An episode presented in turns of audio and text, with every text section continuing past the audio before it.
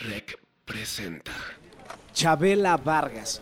Un placer que nos acompañes en esta entrevista en Biografías No Autorizadas y sobre todo porque eh, este mensaje va dirigido a toda la gente que está eh, haciendo su carrera, que ya lleva un rato en esto de la industria de la música y me he dado cuenta revisando las biografías de muchos artistas, incluso la tuya, que ya está a punto de salir, que hay factores que son determinantes en la carrera de ustedes para poder despegar. Y uno de los que más me encuentro es el concepto social, en el cual hay que saber quién es tu público, pero también a veces es un riesgo.